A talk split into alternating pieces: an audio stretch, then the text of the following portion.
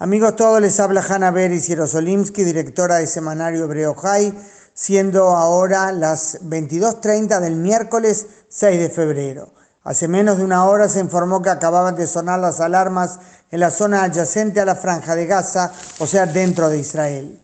Minutos después, el Consejo Regional Escol, la zona que tiene la frontera más larga con la franja vecina, confirmó que se había oído un estallido, pero que al parecer era un impacto en campo abierto. Casi de inmediato, el portavoz del ejército reportó en un comunicado que un proyectil disparado desde Gaza había impactado en territorio israelí y otro dentro de Gaza, o sea que había sido lanzado hacia Israel, pero no había alcanzado a cruzar la frontera. ¿Por qué ahora? ¿Qué pasó? No está claro. Lo seguro es que Israel siempre está en el medio de las pujas internas entre los grupos terroristas y en los últimos días se ha informado sobre divisiones dentro del yihad islámico y entre el yihad y Hamas. Quizás esté relacionado a eso. Alerta constante pues en la frontera, no un mero slogan. Israel respondió a los disparos desde Gaza atacando un puesto militar de Hamas. Si bien no hay información clara sobre quién disparó, la política israelí es clara. El responsable de lo que sucede en Gaza es Hamas y es a quien se le cobra el precio.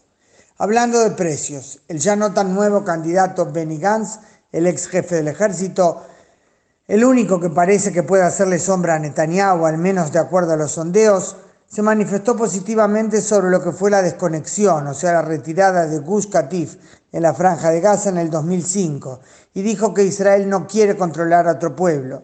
Lo que no le vino muy bien fue el elogio que recibió al respecto de Nabil Abu el portavoz del presidente palestino Mahmoud Abbas, quien dijo que espera que Gantz se mantenga en esa posición que llamó de alentadora.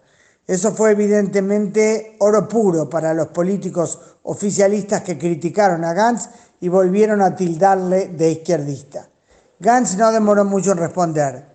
Su equipo publicó una respuesta en la que le recordó al público con detalle de fechas las tres veces en las que Netanyahu votó a favor de la desconexión.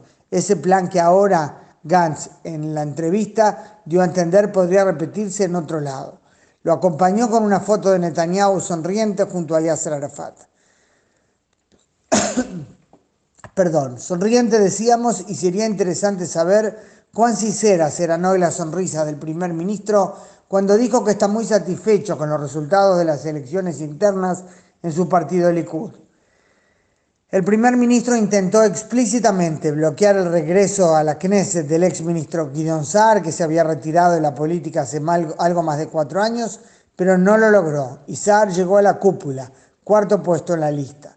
Netanyahu había acusado a Saar de conspirar junto con el presidente Reuben Rivlin para que sea a él, a Saar, que se encargue la formación del gobierno y no a Netanyahu, después de las elecciones, evidentemente.